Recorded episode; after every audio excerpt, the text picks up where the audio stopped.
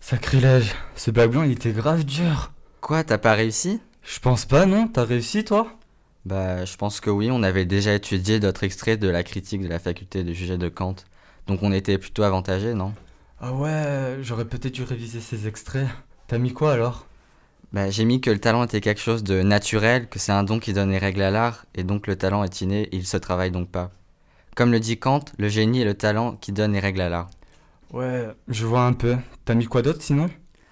J'ai aussi mis que qu'on peut apprendre des techniques mais que le talent ne s'apprend pas. Puis j'ai rajouté que les beaux-arts relèvent du génie, que c'est un je ne sais quoi en plus qui n'est pas explicable et qui suscite l'émotion esthétique. Et en conclusion, j'ai expliqué que ce qui caractérise le génie, c'est son originalité. Le problème, c'est que j'ai pas du tout le même avis que l'auteur. Du coup, j'ai plus été dans l'objection que dans l'explication du texte en lui-même.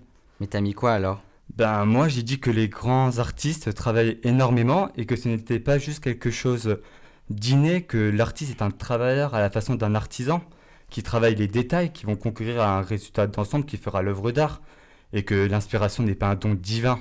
J'ai donc conclu en disant que le sens du détail, le travail, la répétition sont des fondamentaux et ainsi ils se sont fait génie, comme le dit Nietzsche dans Humain trop humain. Ah, j'aurais dû y penser.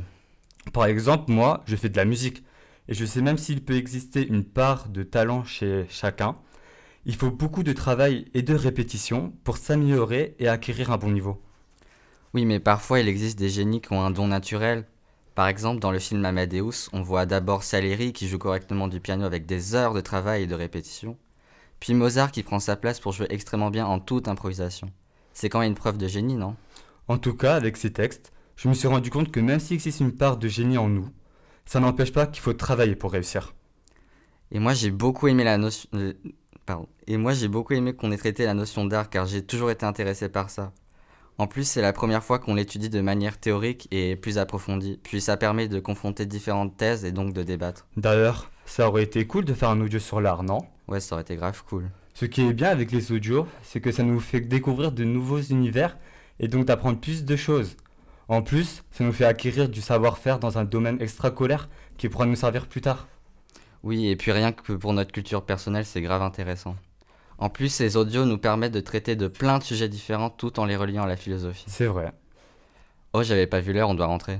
Bon ben on se voit demain alors. À demain.